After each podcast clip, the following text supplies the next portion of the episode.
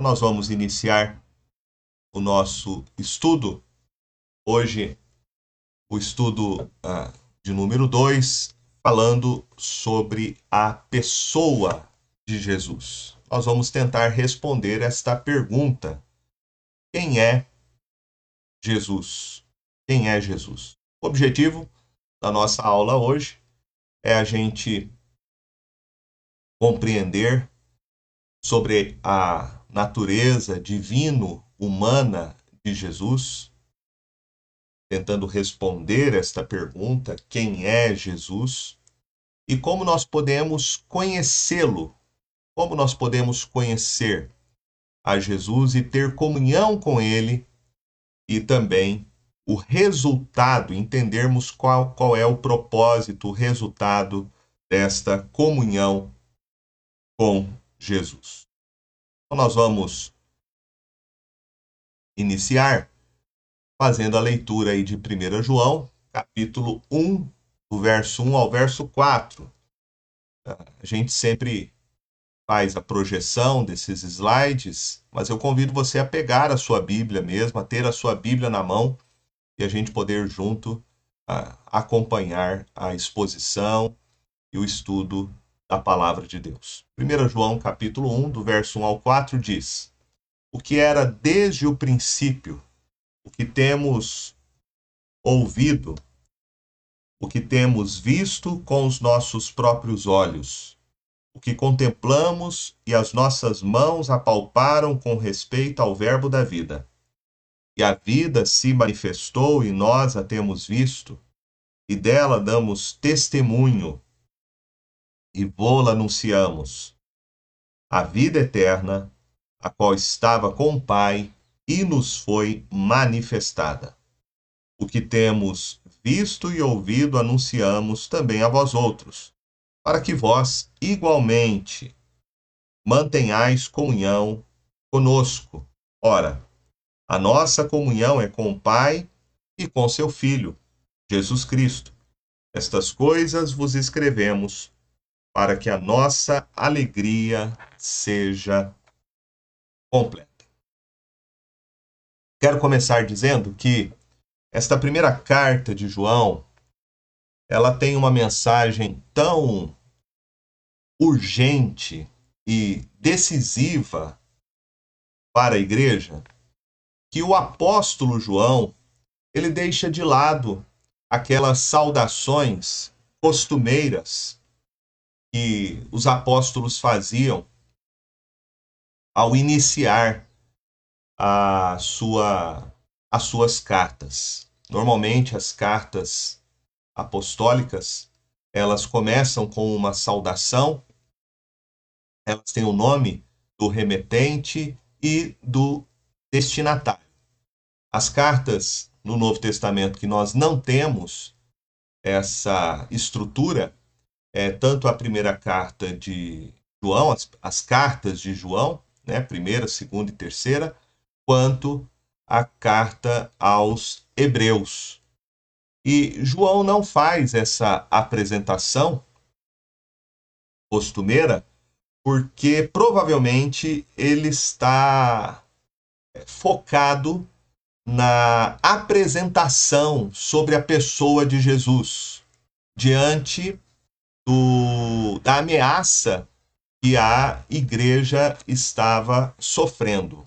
A segunda razão era que não havia necessidade disso, já que no decorrer da carta nós vamos ver João se referindo àqueles crentes como filhinhos, uma maneira muito afetuosa. Isso significa que eles já conheciam o remetente da carta. Não havia necessidade do próprio apóstolo João se apresentar para eles.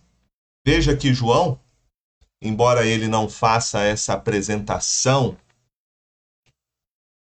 uh, se identificando como um apóstolo, ele, sem dúvida, reivindica a sua autoridade apostólica e a gente vê isso exatamente logo no início da carta, nessas primeiras é, primeiros versículos, onde o apóstolo diz que ele é uma testemunha original, que ele viu com seus próprios olhos, que ele ouviu com seus próprios ouvidos uh, a respeito do Senhor Jesus. E agora ele pode dar o testemunho pessoal dele sobre a pessoa de Jesus para os crentes uh, para os quais ele escreve esta carta. Então, o tema central desses primeiros versos, deste primeiro parágrafo que nós encontramos, o tema central é sobre a pessoa de Jesus, o Verbo da vida. João ele abre a sua carta falando sobre Jesus, mostrando para nós quem é Jesus, como podemos conhecê-lo e como ele pode ser experimentado, como ele deve ser proclamado e qual a principal razão da vinda de Jesus ao mundo, da vinda de Jesus ao mundo.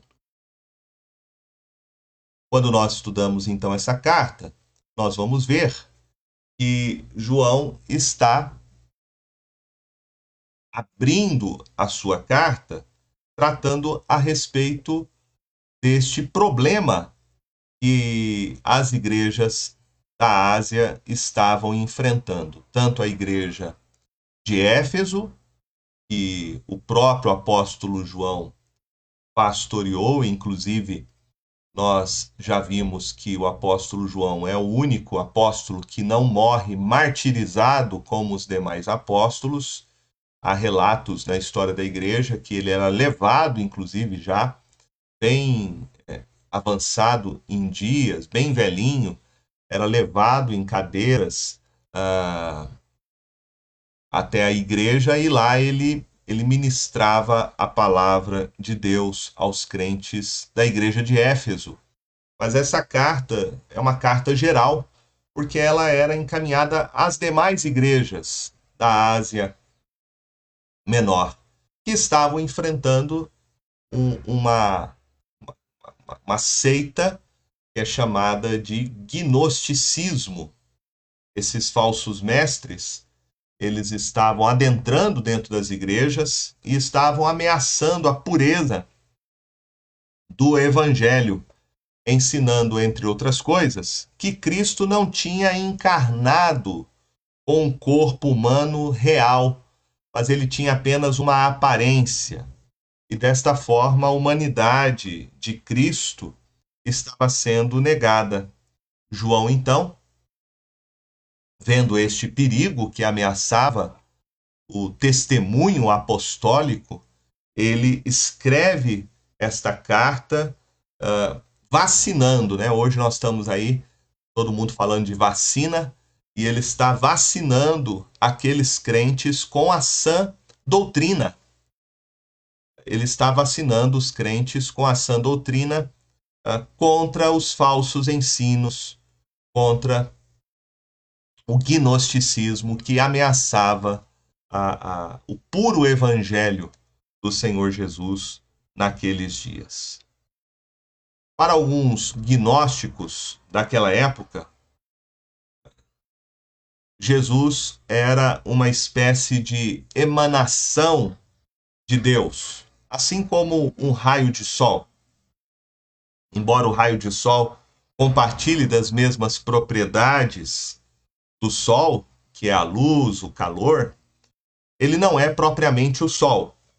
Então, para muitos gnósticos, Jesus seria um homem divino, enviado por Deus, mas não podia ser identificado como sendo o próprio Deus em pessoa. Né? A explicação que os gnósticos davam, e essa explicação tinha a ver com a influência que eles tinham da filosofia grega, né, que considerava a matéria é, má, eles então tentando explicar a natureza divina de Jesus, eles diziam que Jesus nasceu como homem, como qualquer pessoa, não nasceu de maneira sobrenatural, não nasceu é, da, da Virgem Maria, mas Maria e José tiveram relações e Jesus nasceu como qualquer criança, como qualquer homem, mas no dia do seu batismo, Jesus teria então recebido ah, o poder divino, recebido o Cristo, né?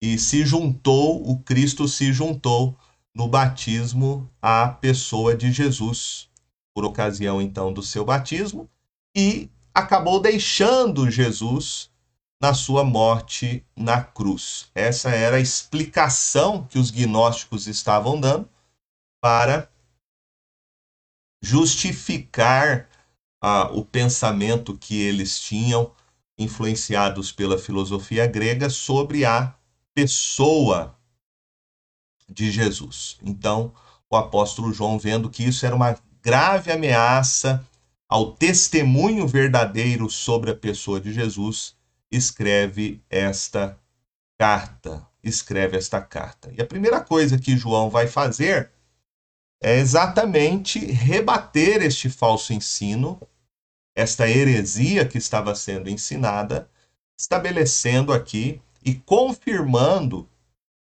a fé e a doutrina apostólica que estava sendo ensinada naqueles dias para aqueles, é, aqueles crentes de segunda e terceira geração. Né? É bom a gente lembrar que esta carta ela foi escrita para confirmar a fé dos crentes que estavam sendo então ameaçadas pelos, pelos falsos mestres, pelo falso ensino do gnosticismo. Diferentemente do evangelho, escrito por João, que tem o propósito de apresentar que Jesus é o Cristo para os judeus incrédulos, a primeira carta de João tem o objetivo de confirmar a fé dos crentes. Exatamente é confirmar a verdade que eles já sabiam que o Cristo é Jesus, né? que o Cristo é Jesus. E ele faz isso então através do seu próprio testemunho, não só dele, mas o testemunho apostólico sobre a pessoa de Jesus. Com esse testemunho, nós aprendemos sobre quem é, tentando responder essa pergunta, né? Quem é Jesus? Quem é Jesus? Por isso, João abre aí a sua primeira carta dizendo: o que era desde o princípio, o que temos ouvido o que temos visto com os nossos próprios olhos, o que contemplamos e as nossas mãos apalparam com respeito ao Verbo da vida. Veja que as primeiras palavras dessa epístola, as primeiras palavras são o que. Em vez de João dizer Jesus Cristo, aquele que era desde o princípio, João escreve o que era desde o princípio. O que era desde o princípio. E esse termo que ele usa, o que é, é um termo mais amplo do que ele simplesmente dizer quem é a pessoa. Então, quando ele está dizendo aqui o que era, ele está se referindo tanto à pessoa de Jesus quanto à mensagem de Jesus Cristo. A palavra que nós encontramos aí, princípio, o que era desde o princípio, essa palavra pode significar a fonte, a origem, como também significa poder e autoridade. O que João está nos apresentando é que Jesus é tanto o Criador do universo, quanto ele é o governador de todas as coisas que foram criadas. Veja que ele diz que Jesus era desde o princípio. Era desde o princípio. Essa expressão que ele está usando aqui, ele está mostrando que Jesus estava com o Pai desde o princípio, apontando então a pré-existência do Verbo de Deus. Esse é o objetivo de João ao começar a sua carta. Ele está apresentando Jesus e ele está dizendo que Jesus não apenas estava no princípio, mas ele é antes do princípio. Ele é o princípio de todas as coisas. Então, então João aqui está dizendo que Jesus, ele não foi criado, mas ele é o criador. Que Jesus não teve uma origem, mas ele é a origem de todas as coisas. Que Jesus não passou a existir, mas ele é pré-existente. O que João aqui está então nos apresentando sobre a pessoa de Jesus é que ele é o Filho eterno, que tem a sua manifestação, a sua existência antes da história.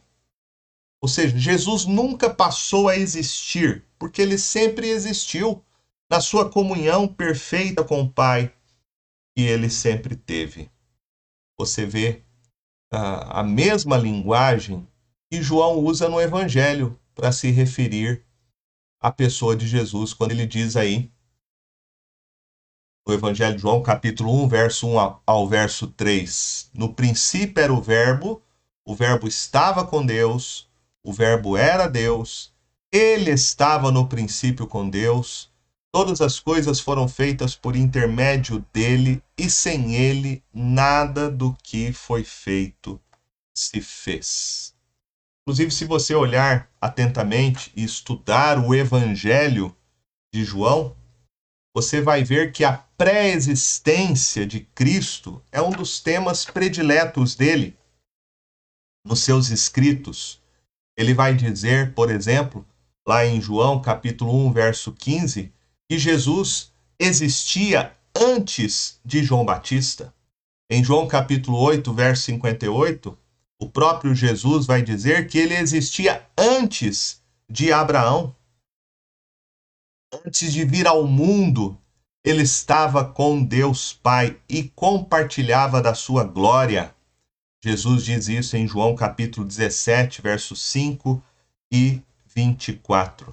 Então Jesus não começou a ser divino apenas depois do seu batismo conforme ensinava os mestres gnósticos. Ele já existia antes da criação do mundo.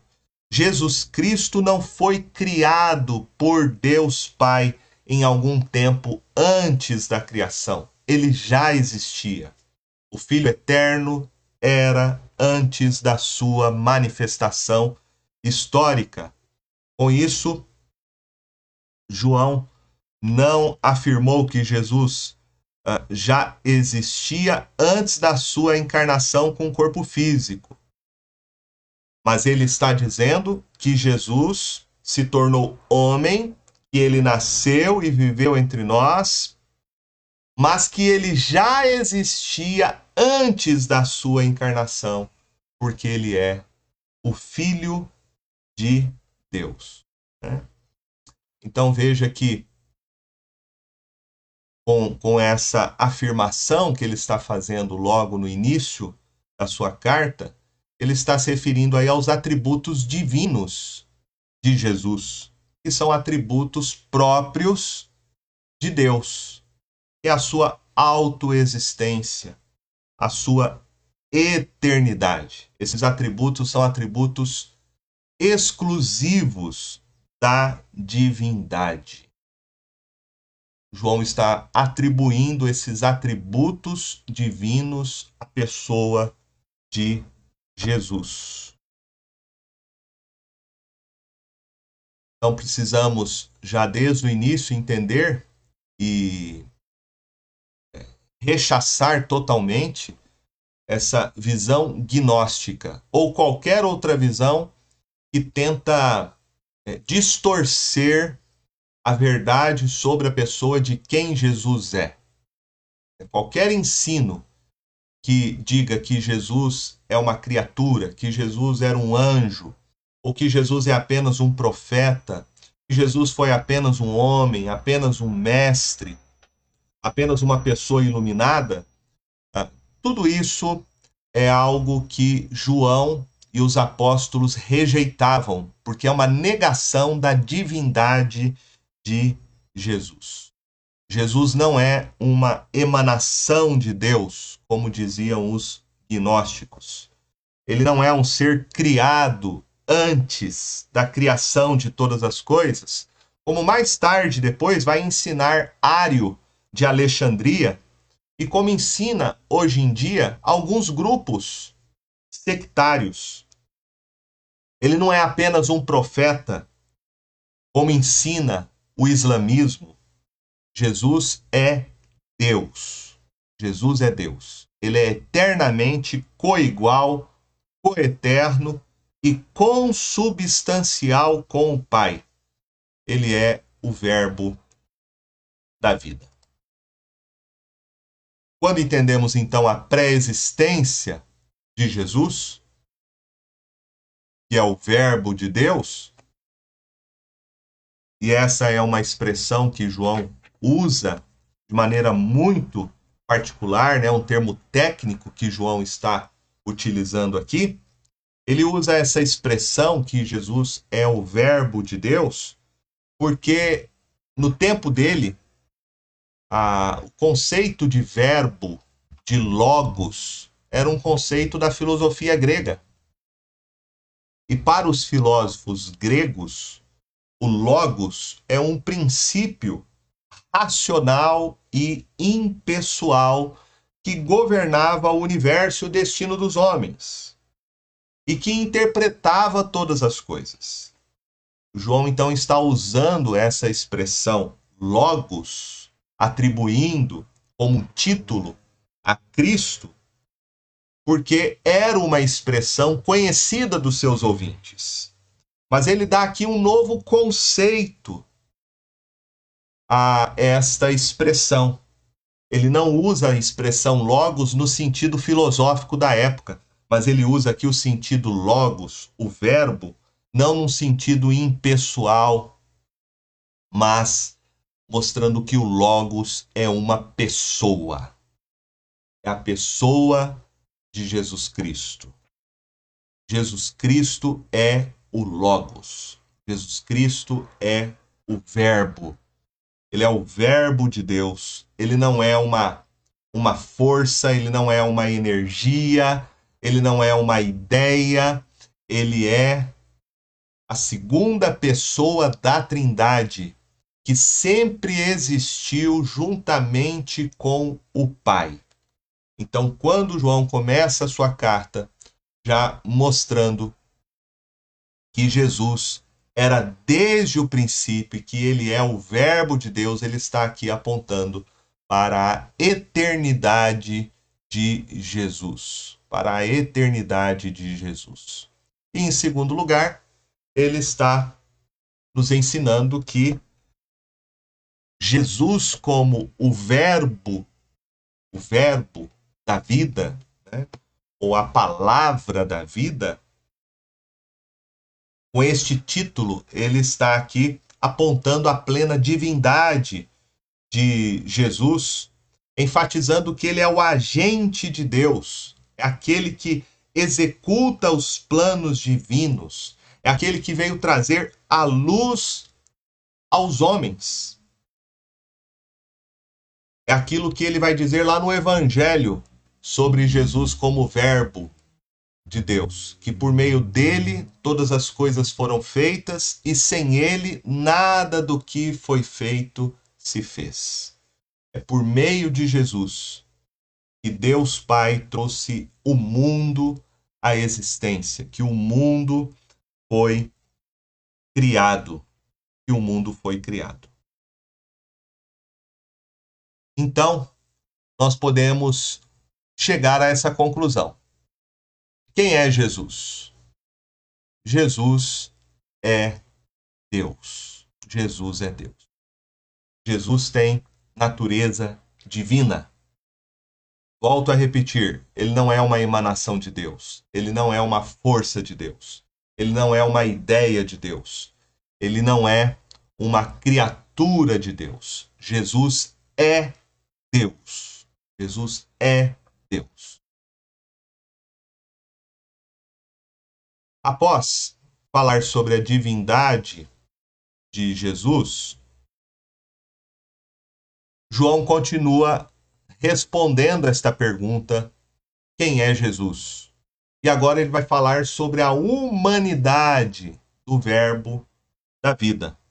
E ele continua então dizendo aí no verso 1: o que temos ouvido, o que temos visto com os nossos próprios olhos, o que contemplamos e as nossas mãos apalparam com respeito ao Verbo da vida.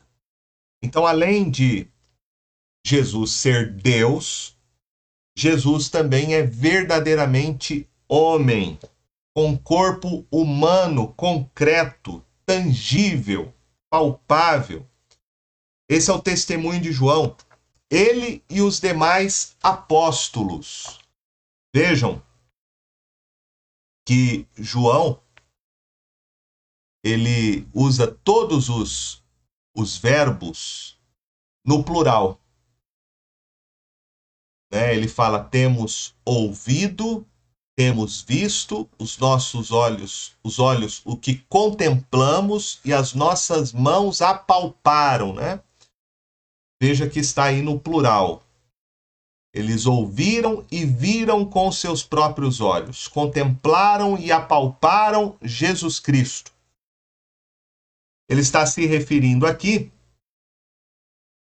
não apenas ao testemunho dele como apóstolo que ele é, mas ao testemunho de todos os apóstolos, de todos os apóstolos.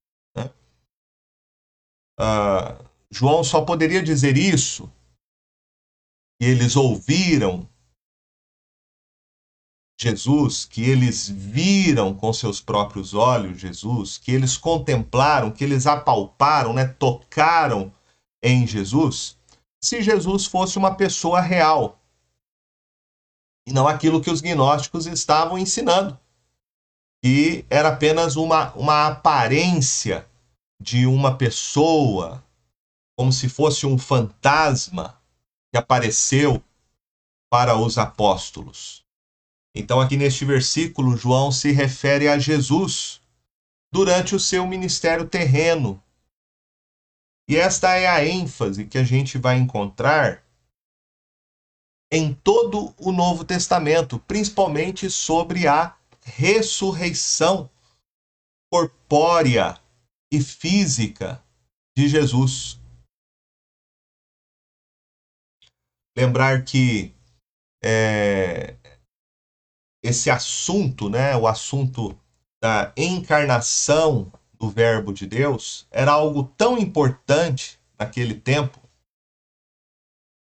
porque estava, estava sendo ameaçado uh, pelos falsos mestres, que João vai colocar na sua carta que alguém que tenta negar a encarnação do Verbo de Deus, este é o anticristo. Este é o anticristo. Veja o que ele diz aí em 1 João 4, de 1 a 3, quando ele diz: Amados, não deis crédito a qualquer espírito Antes provai os espíritos se procedem de Deus, porque muitos falsos profetas têm saído pelo mundo fora. Nisto reconheceis o Espírito de Deus. Todo espírito que confessa que Jesus Cristo vem em carne é de Deus, e todo espírito que não confessa Jesus não procede de Deus.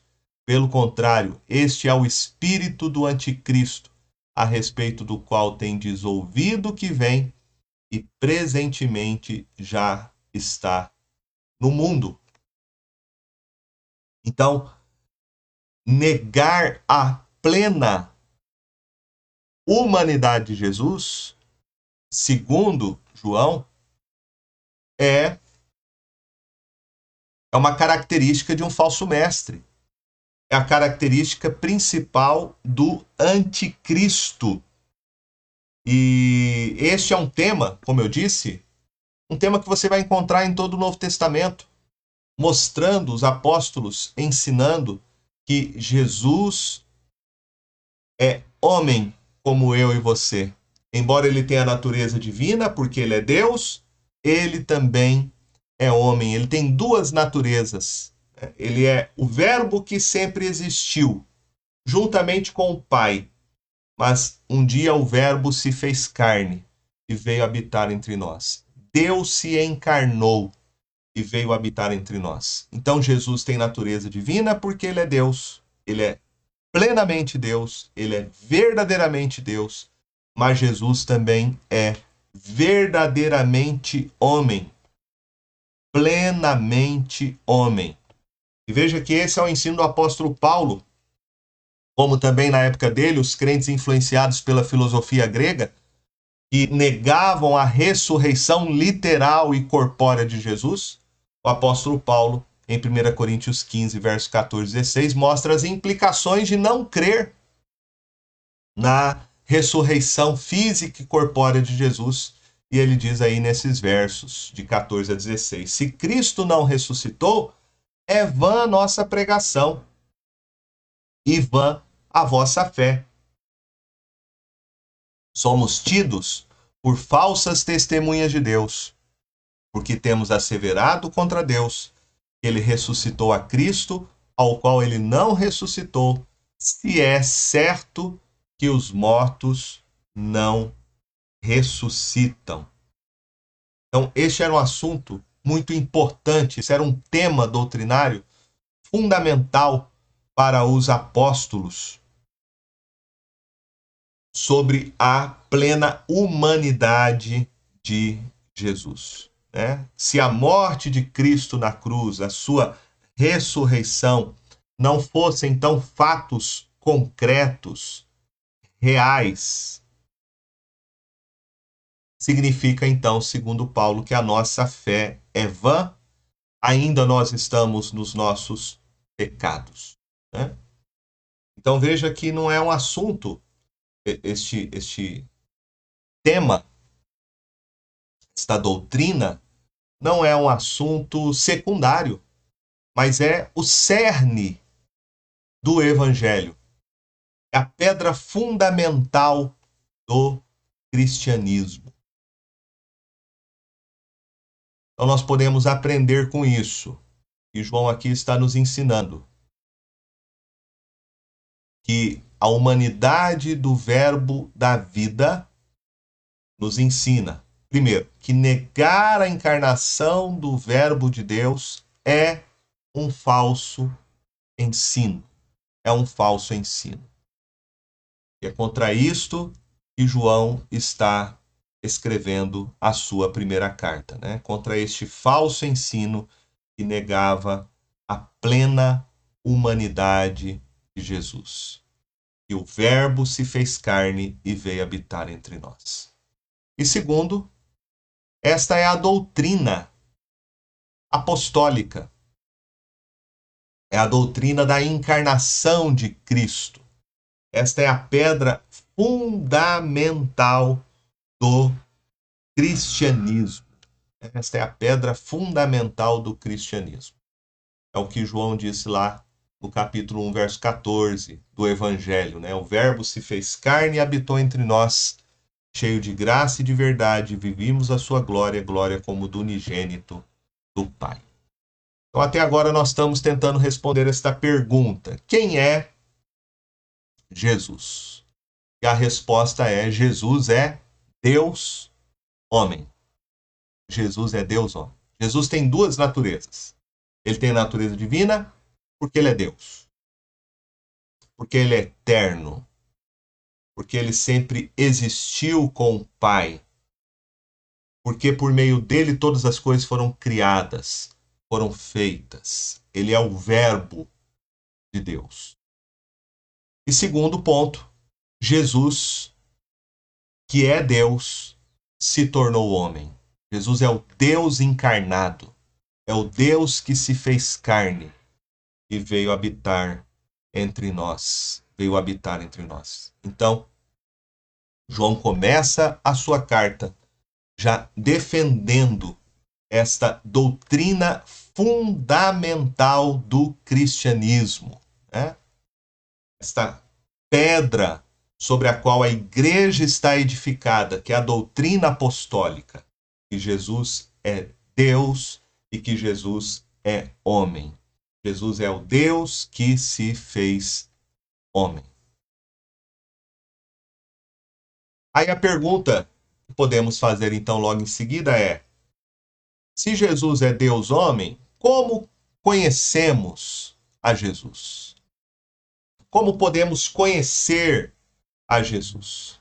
E a resposta é que conhecemos a Jesus por meio do testemunho apostólico. É isso que João diz aí no verso 2 ao verso 4. E a vida se manifestou, e nós a temos visto, e dela damos testemunho e vô-la anunciamos. A vida eterna, a qual estava com o Pai, nos foi manifestada. O que temos visto e ouvido, anunciamos também a vós outros para que vós igualmente mantenhais comunhão conosco, ora, nossa comunhão é com o Pai e com seu Filho Jesus Cristo.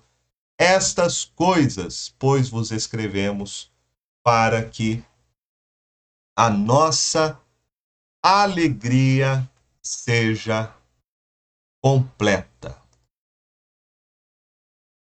Nenhum de nós viu a Cristo, nem eu e nem você quer antes ou depois da ressurreição. A última aparição que você vai ter de Cristo foi ao apóstolo Paulo, lá em 1 Coríntios, capítulo 15, do verso 7 ao verso 8, nós vemos este registro. Então, os apóstolos foram os homens escolhidos por Deus que tinham visto a Cristo para testemunharem ao mundo acerca da sua morte e ressurreição. Então nós conhecemos a Jesus por meio do testemunho que foi registrado e deixado pelos apóstolos.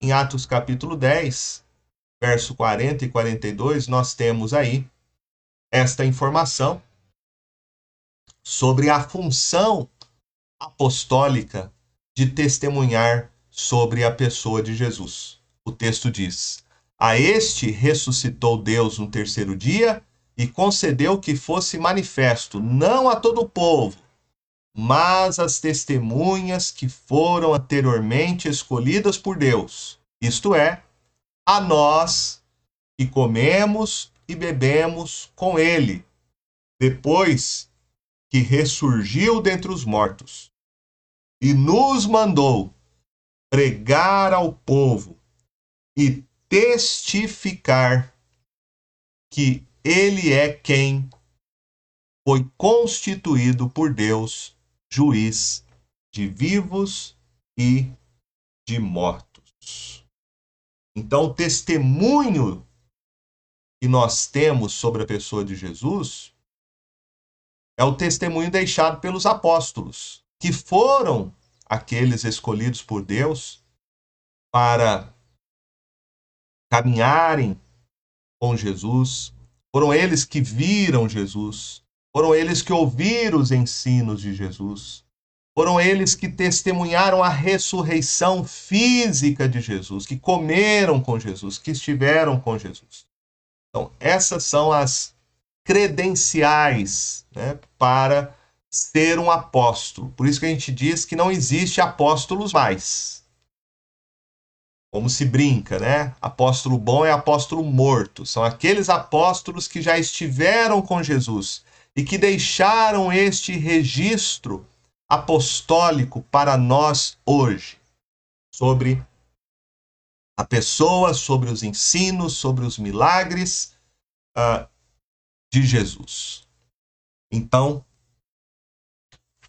foram os apóstolos que conheceram a Jesus e que foram designados por ele para testemunhar a respeito da sua pessoa e da sua obra, a respeito da sua pessoa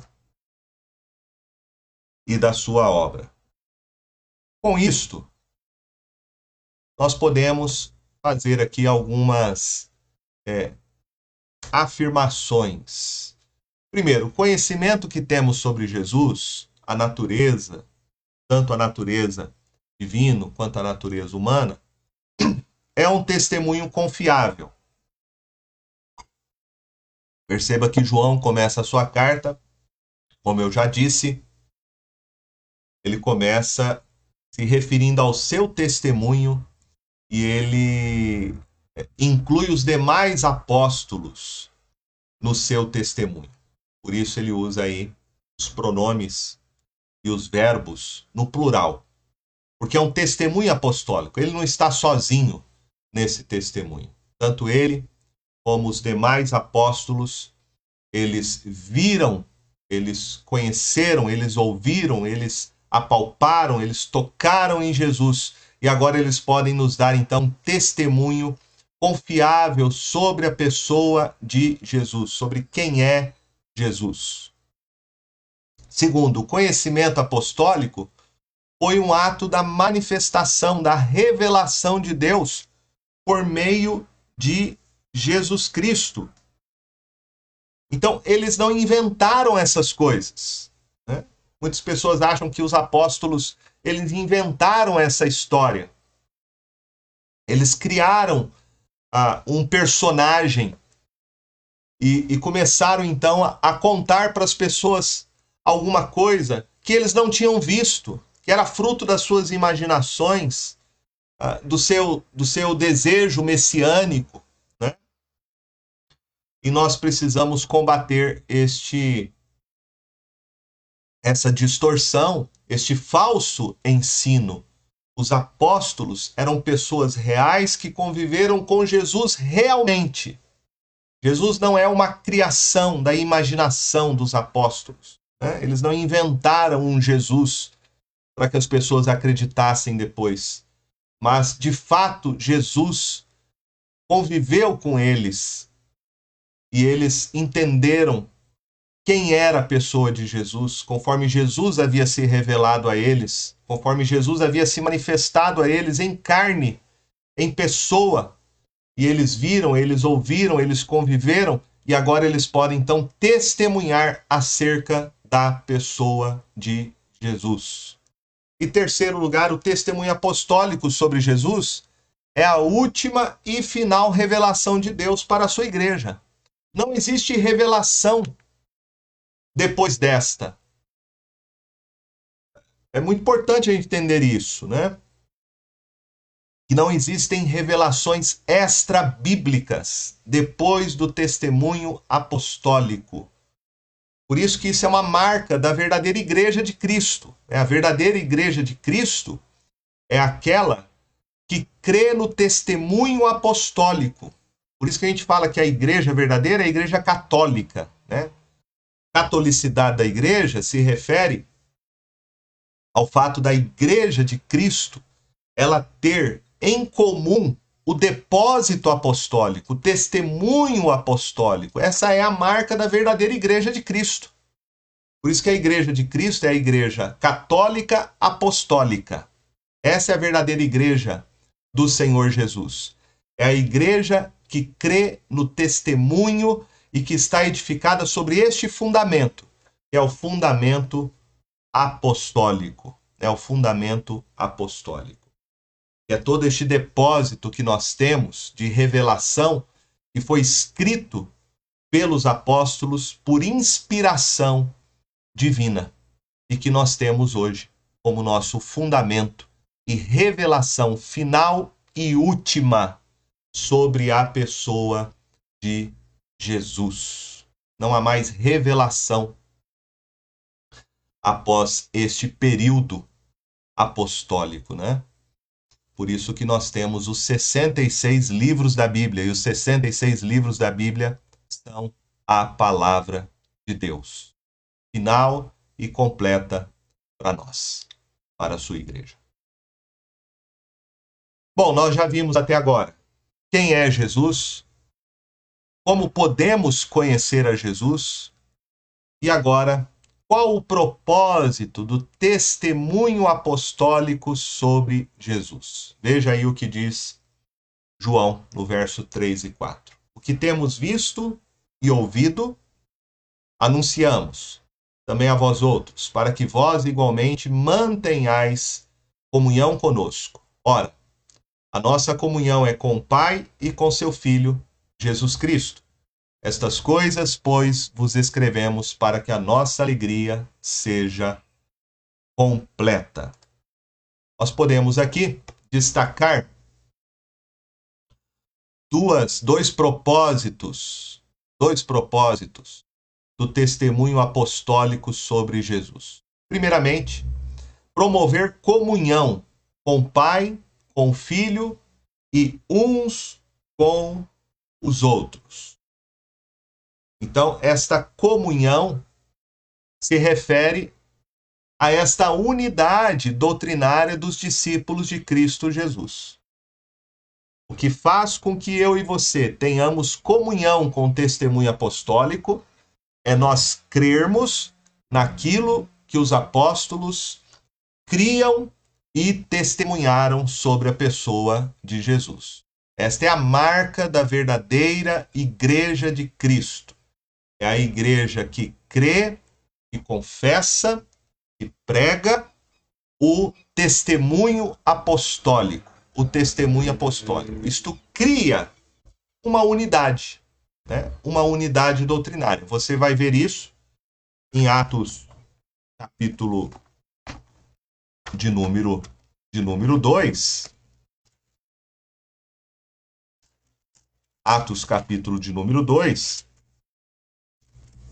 verso de número 42, que diz assim: Perseveravam na doutrina dos apóstolos, na comunhão, no partir do pão e nas orações. Todos os que creram, verso 44, todos os que creram estavam juntos e tinham tudo em comum. E tinham tudo em comum. Então, este é o depósito apostólico que a igreja crê. Por isso que nós falamos que a igreja é a igreja apostólica. É a igreja que crê no testemunho apostólico. Isto cria uma unidade. Eu sei que há algumas diferenças e divergências é, de alguns aspectos sobre, sobre escatologia, sobre a, a obra da salvação, mas são aspectos secundários. São aspectos secundários. O aspecto principal é sobre, por exemplo, a pessoa de Jesus, que é este tema que João vai tratar na sua primeira carta.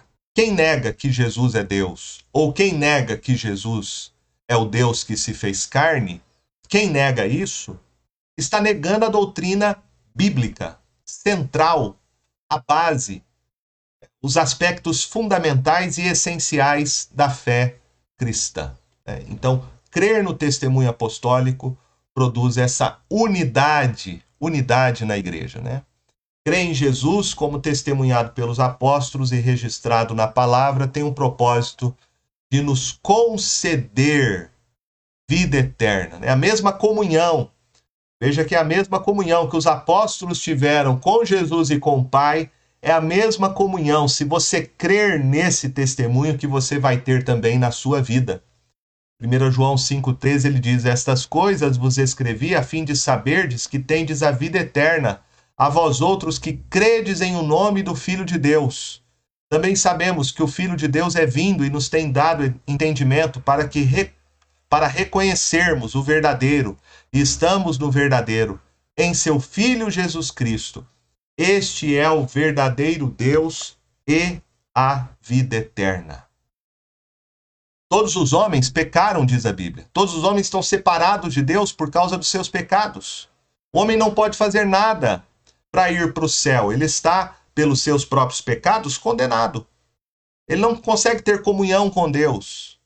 Porque a Bíblia diz que os nossos pecados fazem separação entre nós e Deus. Há um grande abismo entre o homem e Deus por causa dos seus pecados. A única maneira de eu e você termos comunhão com o Pai é se nós crermos que Jesus é o Deus que se fez carne para ser o nosso Salvador.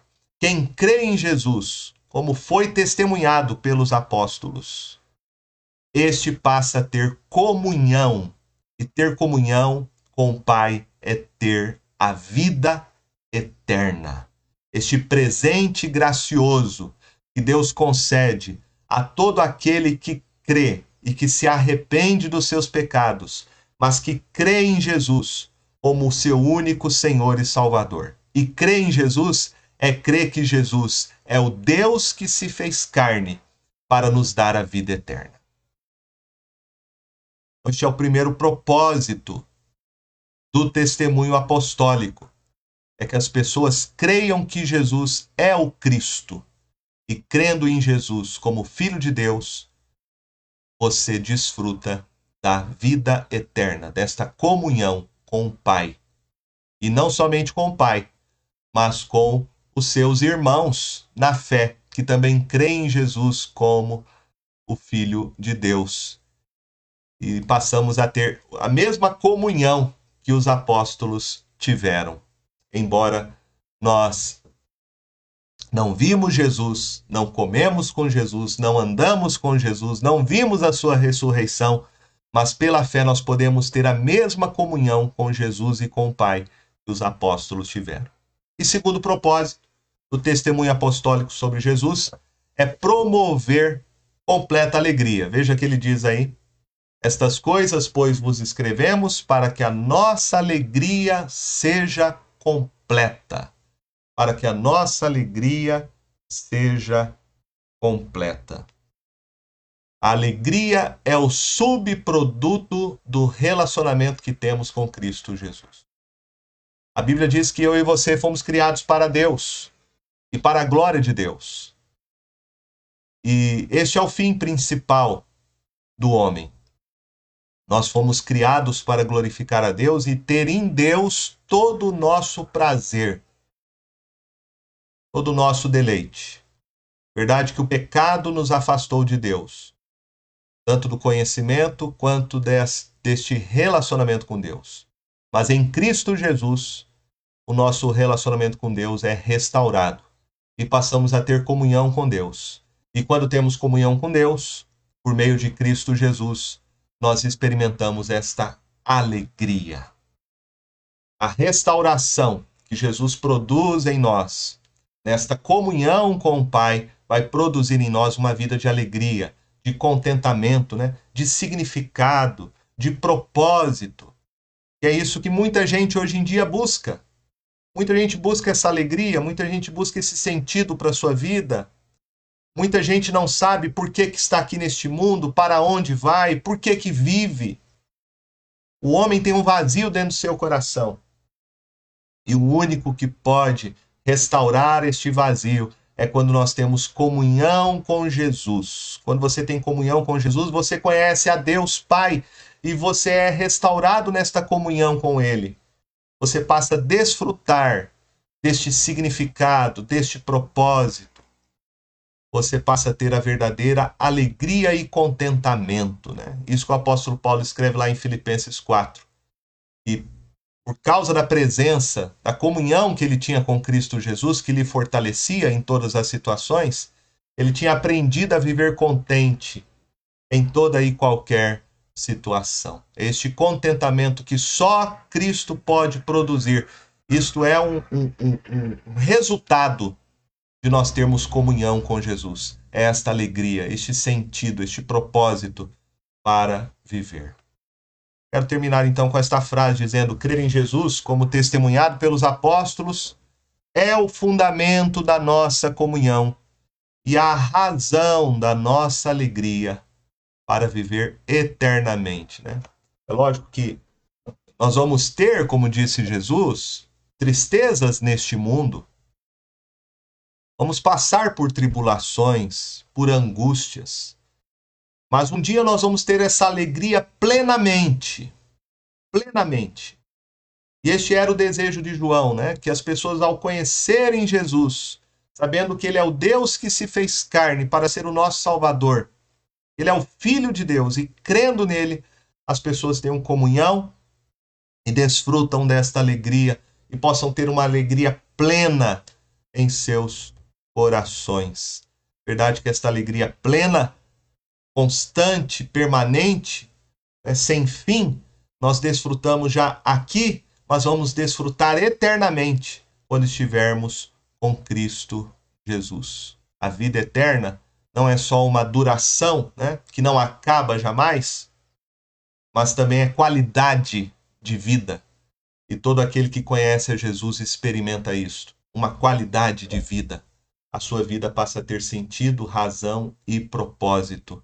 E começa aqui e, e se completa, né, na sua totalidade no novo céu e na nova terra, na presença gloriosa do nosso Salvador Jesus. Quero terminar concluindo então, dizendo duas coisas sobre uh, esse texto que estudamos. Primeira coisa que a gente aprende ao estudar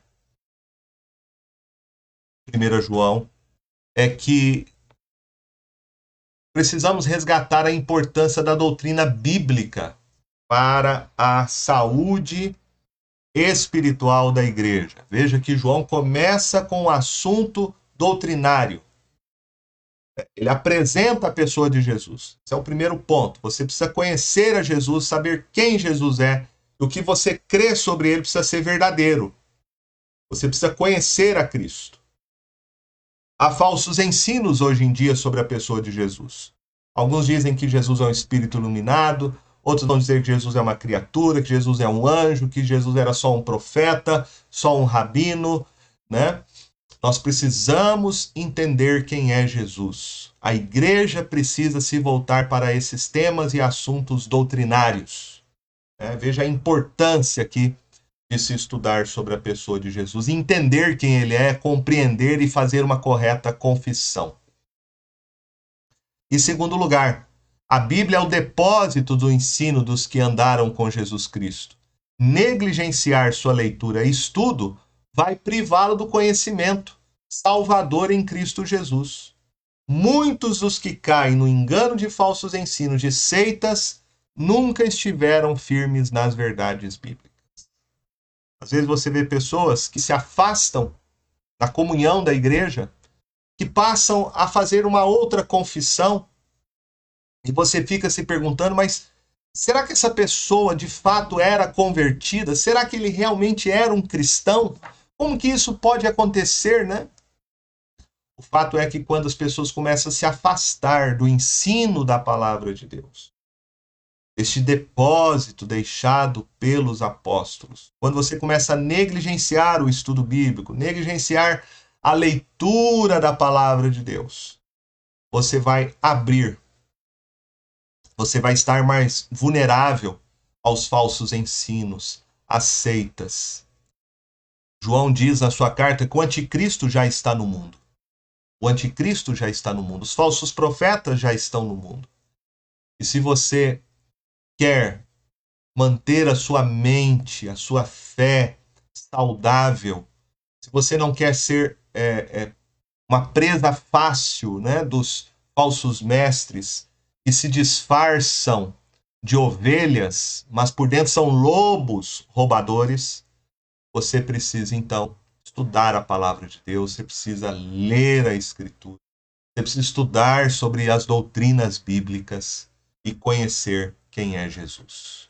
Este é o objetivo de João ter escrito esta primeira carta, é de fortalecer a nossa fé sobre as verdades acerca de Jesus, para blindarmos a nossa vida com essas doutrinas bíblicas, sermos vacinados contra o falso ensino, contra a heresia e reafirmarmos aquilo que nós cremos sobre Jesus.